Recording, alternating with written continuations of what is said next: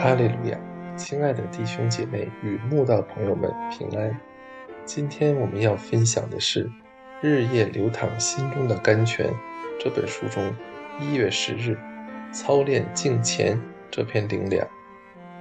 本篇背诵金句：提摩太前书四章八节，操练身体益处还少，唯独敬虔，凡事都有益处。因有今生和来生的应许。现代人非常重视养生之道，很少有人不在乎如何健康的活着。大家除了做到均衡的饮食、充足的睡眠、美好的心情，当然少不了适当的运动。所以，许多人平常都有操练身体的习惯：散步、慢跑、跳舞。打球、游泳、骑脚踏车等，都是现代人常做的运动。但圣经却告诉我们，操练身体益处还少。除了颠覆现代人的养生观念，更给人当头棒喝。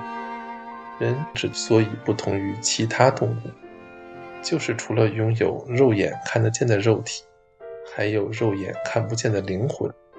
操练身体。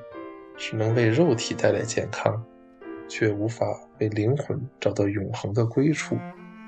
而且，无论多么健康的身体，终有凋零离世的一天。自始至终，无人能躲过死亡。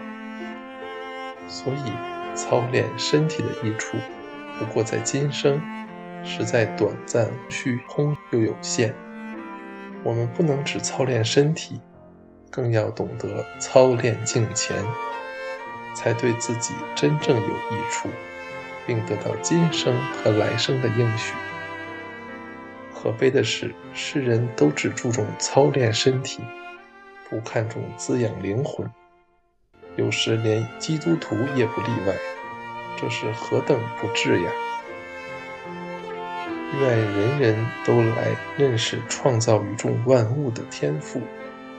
亲近他，敬畏他，赞美他，跟从他，顺服他，侍奉他，在敬虔上时时操练自己，则凡事都有益处。